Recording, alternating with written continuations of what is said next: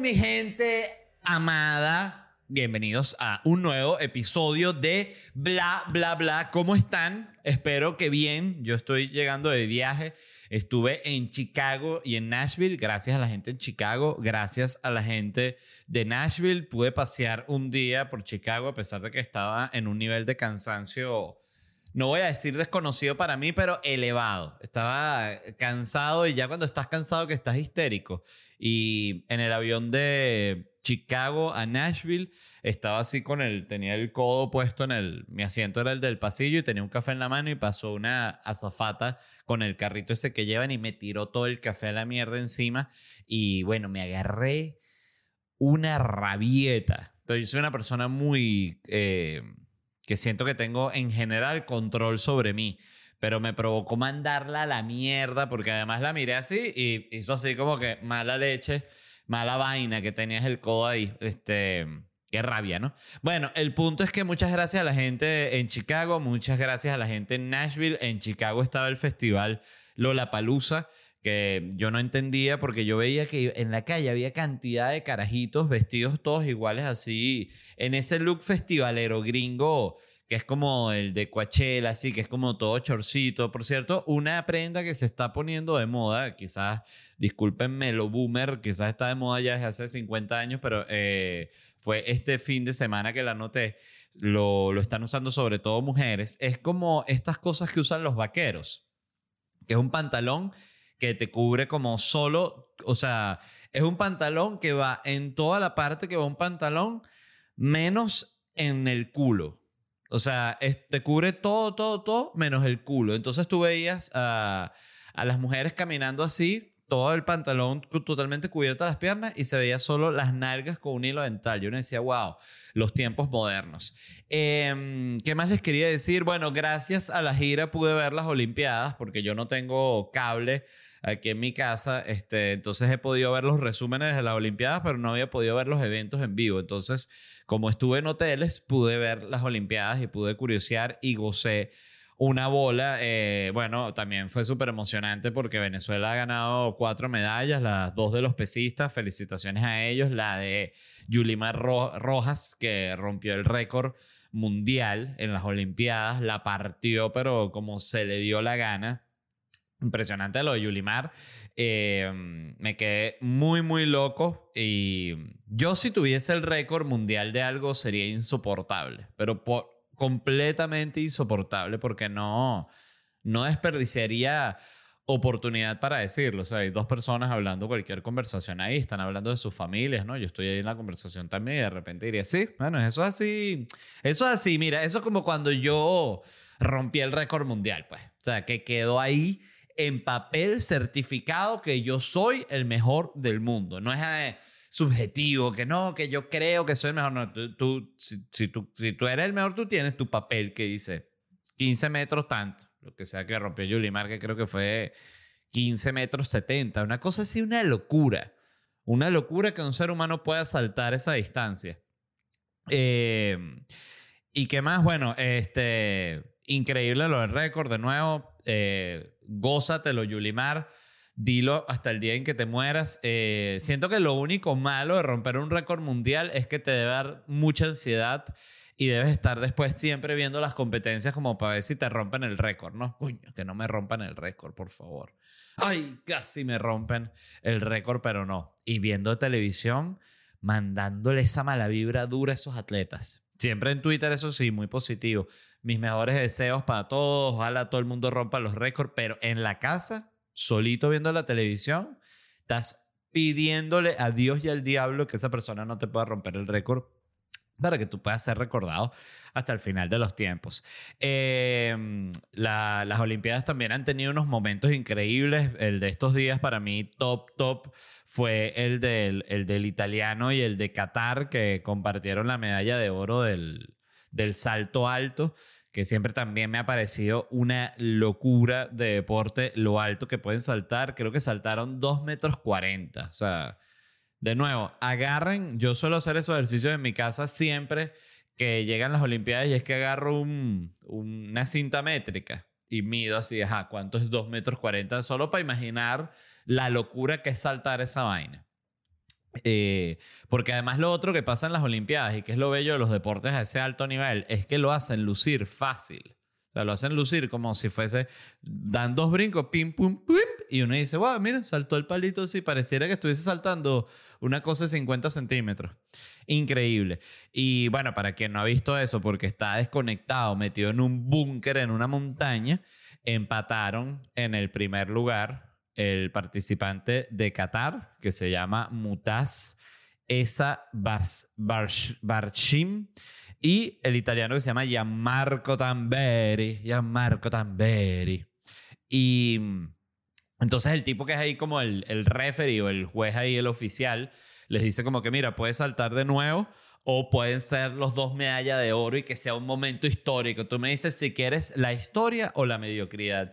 Y el concursante de Qatar se voltea y le dice al italiano, History, my friend. Y el italiano se vuelve loco y empieza a correr y a gritar. Hay estos momentos que está en el piso así que le da como un, un ataque que se está como literal muriendo del, del amor que siente, de de la satisfacción, de, de, lo histórico del momento. Una cosa espectacular. Y por supuesto, lo de Daniel Ders, la medalla de plata de Daniel Ders en BMX Freestyle, me alegró demasiado porque Daniel es una persona que no solo lo, lo conozco muy brevemente, pero es una persona que ha estado como, digamos que cerca de mi universo, es amigo de gente que yo conozco y me consta que es muy buena persona, me consta que es un tipo, coño, espectacular. Y de verdad me parece que él fue como el verdadero, no sé, así lo veo yo, eh, como el verdadero capitán de Venezuela en las Olimpiadas en el sentido de que fue como, no sé, siento que Daniel se convirtió en un factor como equilibrador, porque la, la como siempre pasa, o como pasa ya de, de mucho tiempo para acá, la delegación olímpica de Venezuela es más que una delegación, ¿no? Es también como todo un conflicto político, o sea, es lo mismo que pasa en Cuba o lo que pasó con, con esta bielorrusa que, que, que se, no sé qué dijo de los entrenadores y que, que la querían obligar a no sé qué. Entonces le dijeron, vente para Bielorrusia, que te tenemos una sorpresa. Y la Jeva dijo, está bien. y, y, bueno, y tengo entendido que no sé si le, le, iban a dar, creo que el asilo en Polonia, algo así.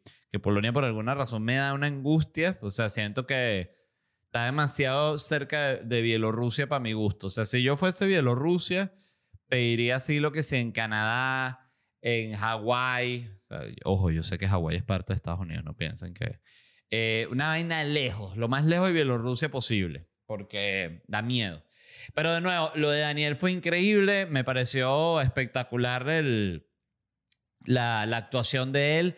Pero más allá de su actuación, siento que lo, lo, más importante de Daniel es su vibra y lo que él transmite, que transmite paz, transmite unidad. O sea, en un momento en el que todo el mundo está como cayéndose a cuñazo y que todo el mundo está como muy histérico. El, vi el video que subió en, en su Instagram, creo que fue un live, y mm, en el que, bueno, habla de la medalla y habla de su relación con, con Dave Mirra. Y mm, yo ya sigo, yo creo, no sé si lo recomendé aquí en el podcast, pero sigo desde hace un tiempo el canal que él tiene de YouTube, Daniel Ders, donde ha montado unos videos breves muy interesantes sobre su carrera, sobre su profesión. Cuenta anécdotas desde una caída que tuvo, un, un, concurso específico al que fue, la primera vez que ganó tal, cómo empezó en el BMX, cómo se mudó a tal país. O sea, son breves, son explicativos y son muy, no sé, el, él es una persona que se, se desenvuelve muy bien frente a una cámara, a pesar de que yo creo que él, que él cree que no. Así que bueno, nada, todas las felicitaciones a Daniel Ders, todo el cariño del mundo, me pareció espectacular lo que hizo y es esa gente que te da orgullo que sea, que sea venezolano y que haya representado así. Increíble. Em, lo otro que me ha impresionado estas Olimpiadas es lo conmovedoras que han estado. O sea, es una cosa que cada vez que veo un, un resumen de estos de que está el atleta como hablando en su rueda de prensa ya después de que ganó, ya me da pavor verlos, porque es que son unas historias tan trágicas que he llorado demasiado. O sea, todo, cantidad de atletas que han vivido unas tragedias fuertísimas antes de ir a las competencias. Eh, muertes de familiares, este, situaciones súper adversas con el tema de los entrenamientos, con el tema del dinero, con el tema de las visas, con el tema del país, con el tema de la vida. O sea, que ves que la vida es difícil. O sea, me pasó hoy que lo estaba viendo eh, y veo que está hablando la, la, la muchacha que ganó la lucha libre, ¿no? Una gringa. Y yo tenía el televisor en mute y tenía puesto como el resumen de las Olimpiadas, ¿no? Y de repente prendo el sonido para ver qué está diciendo y ahí cuenta que, que su papá se murió y que si su papá la estuviese viendo, que estaría súper orgulloso. Y todo eso tan, tan humano y tan, tan fuerte, ¿sabes? Tan doloroso y está lleno de historias así esta Olimpiada. No sé, yo siento que las Olimpiadas pasadas no eran así. Yo creo que quizás no le daban tanto importancia a eso y quizás en ese sentido la prensa y la manera en que se maneja y se difunde la información ha hecho que ese tipo de cosas tengan mayor peso o simplemente estamos eh, sensibles por la pandemia, lo que sea, pero yo siento que en particular estas Olimpiadas han sido muy conmovedoras. O sea, he visto unos momentos demasiado bellos y, pero como les digo, ya me da angustia. O sea, porque ya cada vez que vas a ver, pones una historia y es una cosa y que, bueno, eh, para mí fue muy fuerte ganar la medalla de oro porque toda mi familia murió, ¿no? En, un incendio. Eh, eh, bueno, mientras yo participaba, porque yo los veía, estaba en la, conexión de Zoom y empezó y yo mientras participaba, ¡ah! es una cosa que tú dices, ya basta de tanta tragedia. O sea, necesitamos ya una historia normal de un atleta que gane la medalla de oro y diga, oye, verdad, estoy sorprendido, pero porque no me había pasado ninguna eventualidad. O sea, yo simplemente entrené normal, mi familia todo bien, no se ha muerto nadie, todo chévere, todo en orden. Todo el mundo, ah, no, cállate, esto es lo que es un mimado. Em, increíbles de nuevo las, las Olimpiadas, o sea, todas las cosas que han sucedido, o sea, la, el, bueno, el mismo cuento de lo que le pasó al compañero de, de Daniel Ders, a, Eddie, ¿no? Que le robaron la bicicleta allá en, en Tokio, que tengo entendido que se la agarró otro, otro atleta, como que las agarraron como que haciéndose como de que eran unas bicicletas estaban ahí, esas como públicas, ¿no? Y se llevaron las bicicletas, este, la bicicleta del compañero de él. Y mm, y que bueno, gente que imagínate, el de la jabalina, iba a lanzar la jabalina, no estaba, se la habían robado, lo que había era una banana. Tuvo que lanzar la banana, la lanzada banana más larga de la historia. Entonces también recibió una medalla de oro que fue una que inventaron nuevo y que va a estar para la próxima Olimpiada, que es el lanzamiento de banana. Está también esta, esto que le sucedió, esto me lo envió Emma Peña, de este boxeador irlandés, Aidan, Aidan Walsh, que el tipo ganó los cuartos de final boxeo.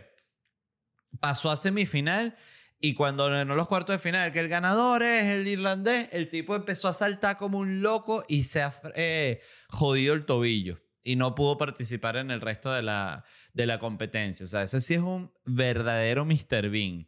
Pobre tipo, vale, me dio muchísima lástima. Y lo que me dio risa fue como titularon en, en Yahoo Deportes la noticia. Dice, tiene que abandonar los juegos al lesionarse celebrando como un loco su victoria. Que uno dice, bueno, pero ¿quién escribió ese titular? Por eso que lo hubiese escrito yo, no un, no un periodista. Pero bueno, jugador descalificado por loco de bola. Bueno, no, no puedes escribir el, el titular así. ¿Por qué, jefe?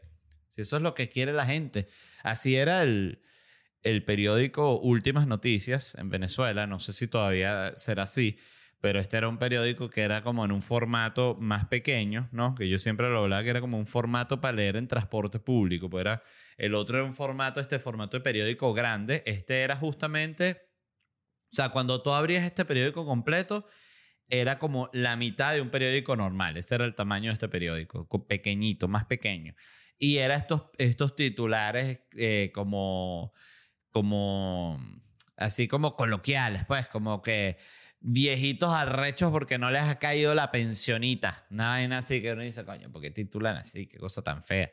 Y mm, bueno, pero las Olimpiadas han estado maravillosas, quedan apenas, creo que terminan el 8 de agosto, si no me equivoco, o sea que ya están por terminar, hay que gozársela. Yo en este momento les estoy sacando la mierda a las Olimpiadas. O sea, yo arranqué tarde, que me da lástima porque arrancaron las Olimpiadas y yo no estaba nada pendiente. Y debo decir que lo lamento. O sea, no vi la inauguración, no vi nada de los primeros eventos, me supo, pero por completo, no me importó en lo más mínimo. Y ahorita estoy enloquecido y estoy viendo todos los mejores momentos de las Olimpiadas, los pasados que participó este, este que iba a ganar la de bronce, terminó muerto. Entonces, eh, todas las cosas que han sucedido, impresionante. Me encantan las Olimpiadas, por favor. Eh, quiero que no terminen. Eso es lo que me gustaría que las Olimpiadas duraran hasta el, como hasta el 23 de diciembre. O sea, terminan las Olimpiadas y ya es Navidad. Es como que mierda, pura alegría, pura alegría.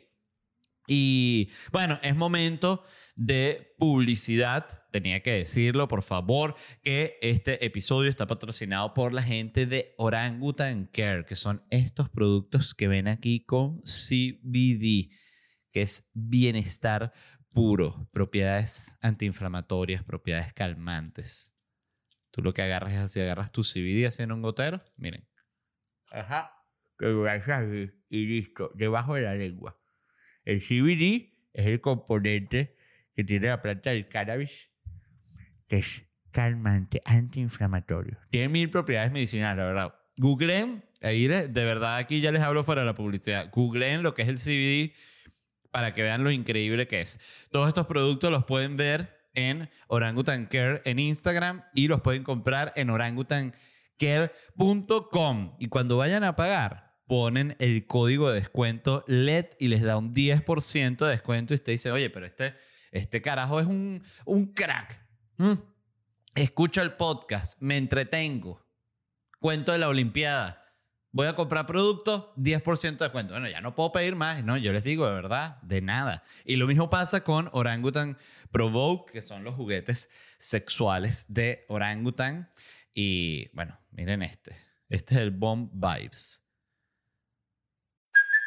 Hey, it's Kaylee Cuoco for Priceline. Ready to go to your happy place for a happy price? Well, why didn't you say so? Just download the Priceline app right now and save up to 60% on hotels. So, whether it's Cousin Kevin's Kazoo concert in Kansas City, go Kevin, or Becky's Bachelorette Bash in Bermuda, you never have to miss a trip ever again. So, download the Priceline app today. Your savings are waiting. Go to your happy place for a happy price. Go to your happy price, Priceline. Impresionante, ¿no? Fíjense esto.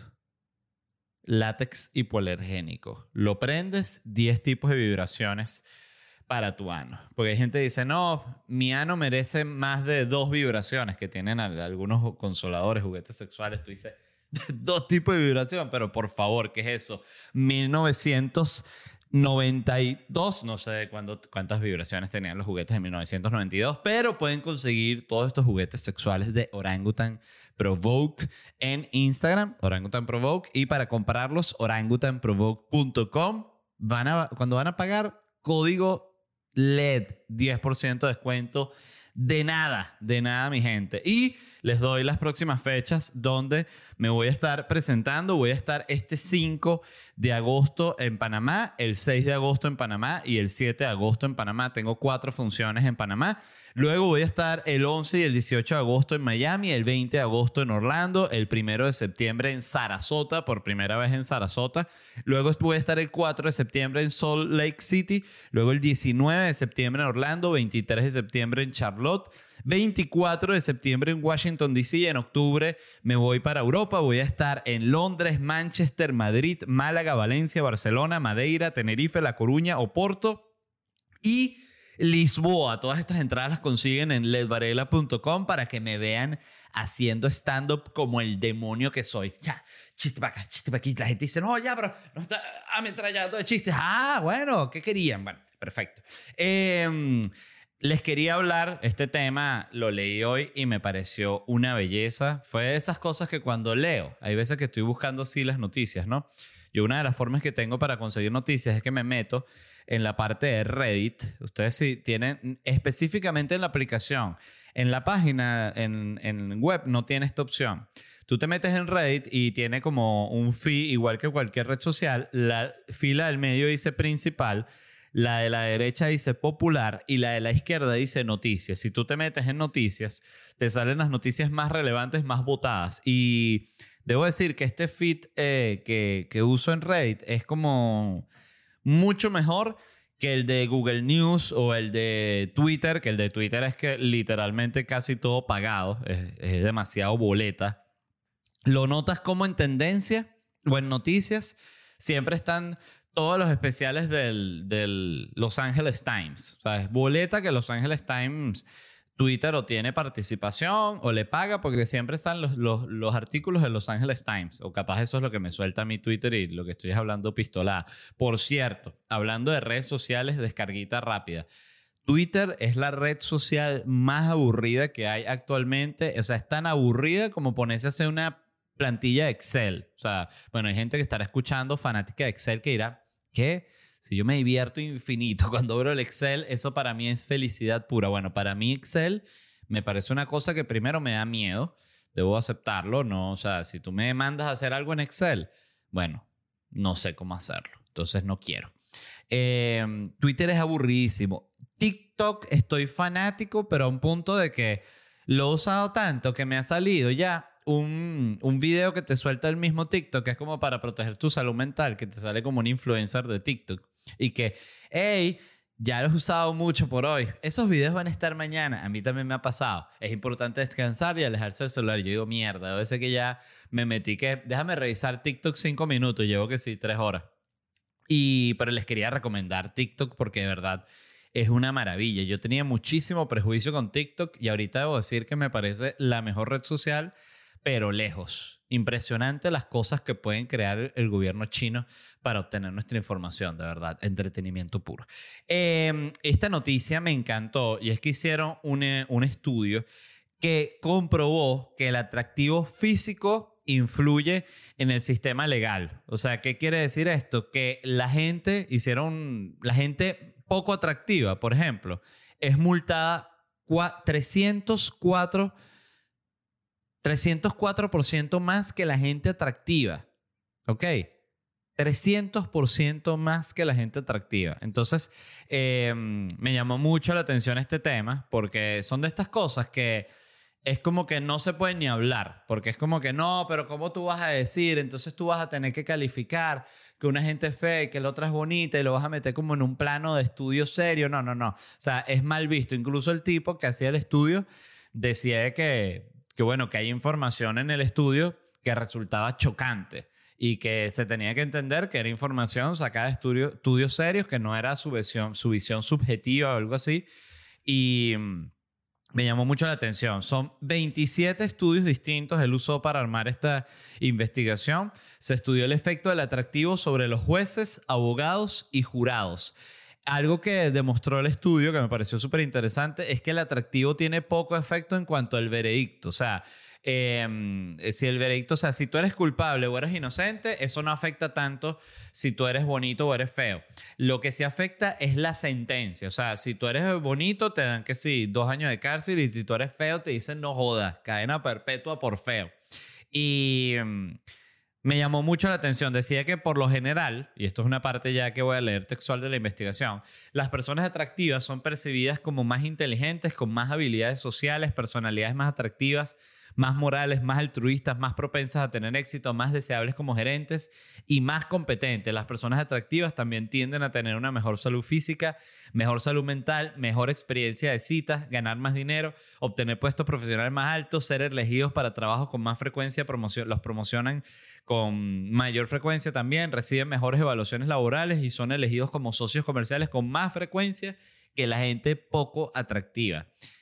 Esto siento que es una verdad, pero grande como un camión, pero de nuevo, esas cosas que son esas verdades incómodas porque es simplemente injusto. La gente no tiene ningún tipo de responsabilidad sobre cómo es su apariencia física porque ahí la culpa la tienen sus padres que son muy feos, ¿no? Eso es lo que le pasa a la gente fea. Entonces, cuando usted sí está escuchando esto y usted dice, me siento infeliz porque soy feo, bueno, escríbale un WhatsApp a sus padres ya y dígales el coño de su madre, vale, qué feos son, me jodieron la vida. Y ellos dirán, hijo, nosotros leímos lo mismo a nuestros papás.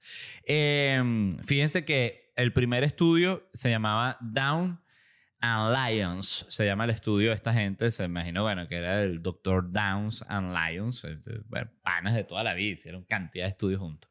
Se le pidió a un grupo de personas que ranquearan el atractivo de 2.000 criminales, ¿no? Tuvieron que dar calificaciones del 1 al 5. Y que mira, califícame estos malandros la belleza, no el horror de sus crímenes, solo la pura belleza.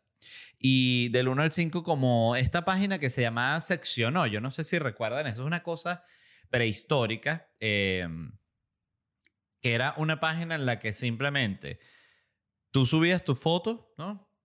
Tú parado así posando, una foto así. Estamos hablando del año que sí, 2004, así. Y la gente te ponía una calificación del 1 al 10, o 10, o 5, o 1, si tú eres un monstruo, como fuese. Entonces tú tenías una calificación. Eso era una, esa fue una página que, bueno, yo estoy seguro que eso tiene que haber destruido vidas. Esa gente que pensaba que, no, yo debo ser un 5, 3. Dice, oye, pero tan feo soy yo. Yo no me acuerdo qué calificación tenía. Estoy tratando de recordar, pero es imposible. Va.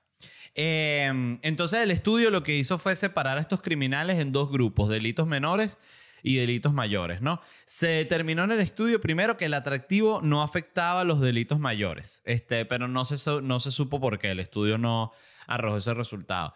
El otro estudio, o sea, ¿qué, qué es esta, esta, esta, esta noticia de la cual estoy hablando? Que hay gente que va presa o que es multada en exceso por fea. Qué desgracia, imagínate tú de verdad. El estudio de Pensilvania decía que en promedio los delincuentes de bajo atractivo fueron condenados a 4.1 años de prisión, promedio. Los delincuentes de alto atractivo fueron condenados con 1 a 1.7, 1.8 años de prisión.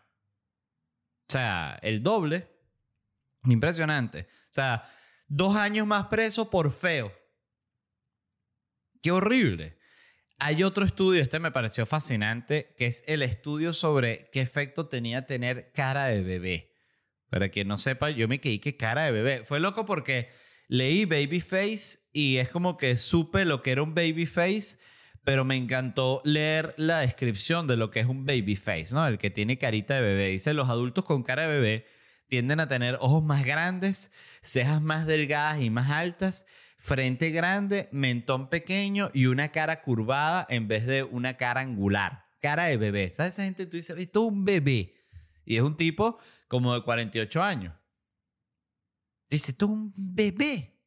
Alto bebé. Entonces el estudio determinó que mientras más cara de bebé, menor la pena que recibía. Pero claro, imagínate, esto es todo lo que juega como el subconsciente en las decisiones. Porque claro, el juez está eh, viendo que tiene este tipo que está de acusado.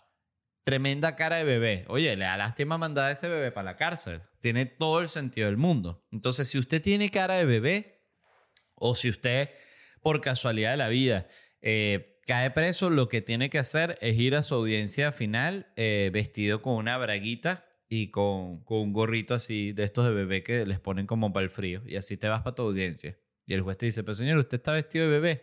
Es que yo soy un bebé, señor juez. Ese es mi argumento. ¿Cómo van a vender, a mandarme al correccional si yo lo que soy es un bebé? Soy un bebé inocente. Soy inocente. Llévense al bebé. No, no me callarán. No callarán al bebé. Bueno, este, bueno, ya saben, este, lo que sí me pareció interesante con lo esto del estudio de la cara de bebé es que en acusaciones por negligencia, este, no tenía efecto la cara de bebé. Lo cual es medio absurdo, porque justamente si tienes eres negligente en algo, puedes argumentar, bueno, pues que soy un bebé, justamente no me va a poner a cambiar unos switches, soy un bebé. Pero no, fíjate, era como que no, bebé tiene que ser responsable. Antes de seguir hablando del, de lo injusto que es el trato en el sistema judicial con la gente fea, voy a tomar un poco de café con su permiso. Mm, mm, ah. Mm, qué delicia. Amo el café. Me es necesario en la vida. Por cierto, em, me pasó algo interesante en Chicago. Me quedé en una zona que se llama Greek, Greek Town, ¿no? Que era la zona griega, donde están todos los restaurantes griegos y tal. Se notaba una zona como bien fresa, como de estas zonas que como medio carilla, ¿no? Que se, se le notaba.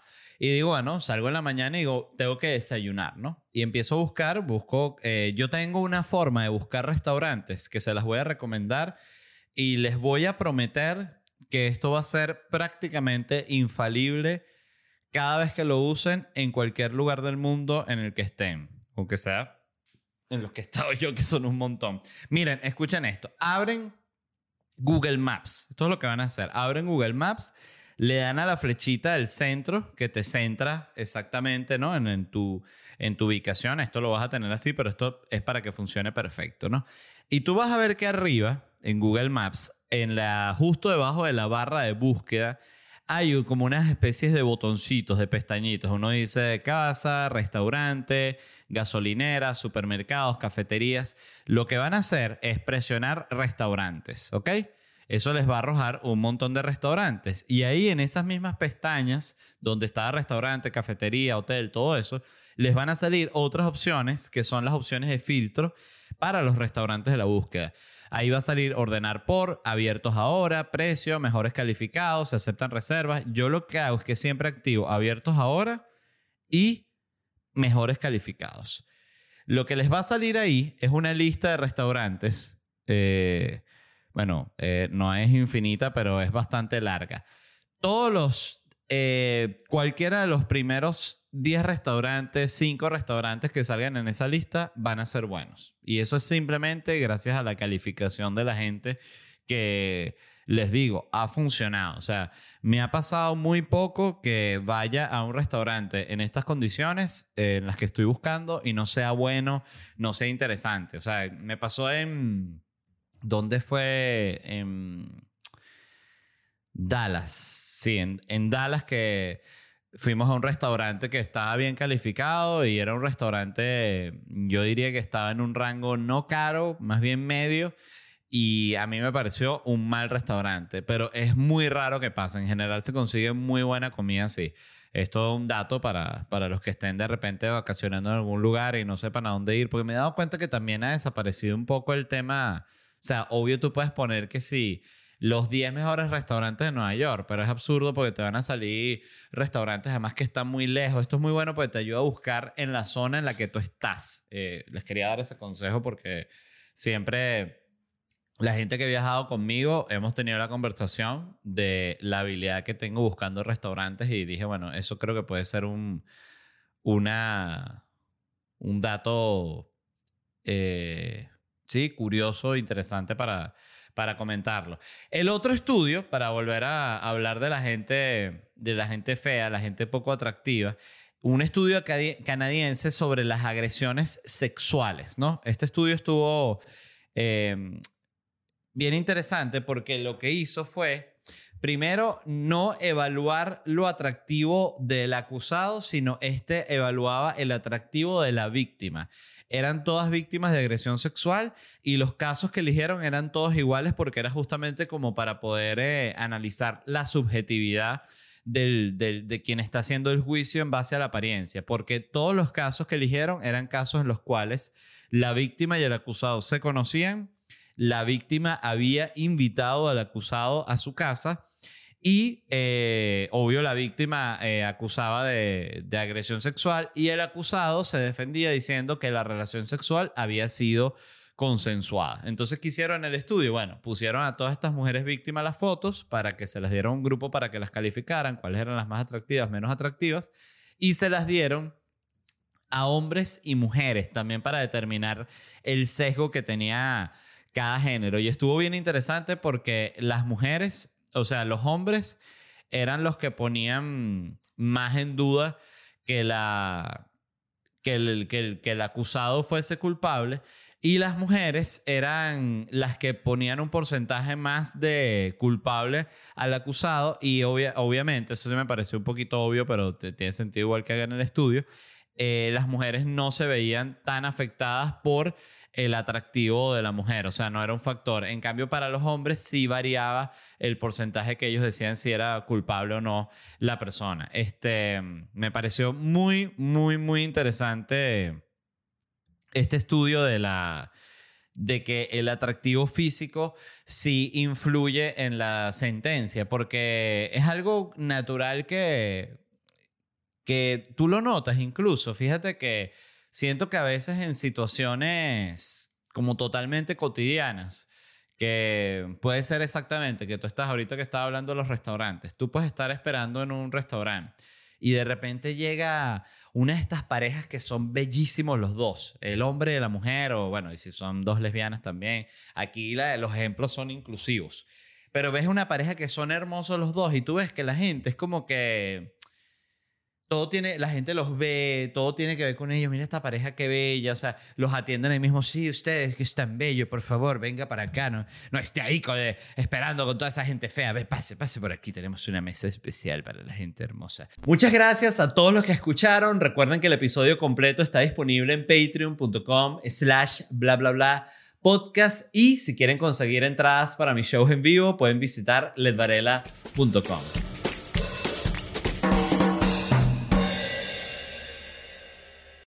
Lucky Land slots, you can get lucky just about anywhere. Dearly beloved, we are gathered here today to. Has anyone seen the bride and groom?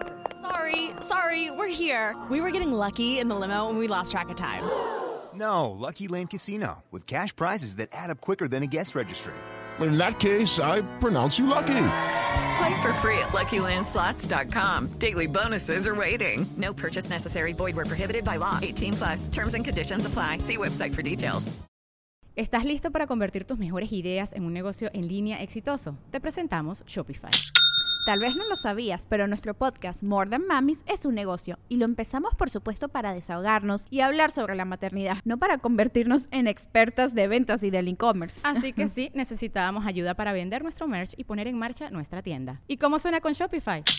Llega otra venta. Shopify es la plataforma de comercio que está revolucionando millones de negocios en todo el mundo. Ya seas un emprendedor desde tu casa o desde donde sea, Shopify es la única herramienta que necesitas para iniciar, administrar y hacer crecer tu negocio sin dificultades. Con Shopify puedo gestionar pedidos, envíos y pagos desde cualquier lugar, brindándote toda la información y estadísticas de tus ventas al detalle. Regístrate para un periodo de prueba con tan solo un dólar al mes en shopify.com barra sonoro, todo en Ve a shopify.com barra sonoro para llevar tu negocio al siguiente nivel. Shopify.com barra sonoro.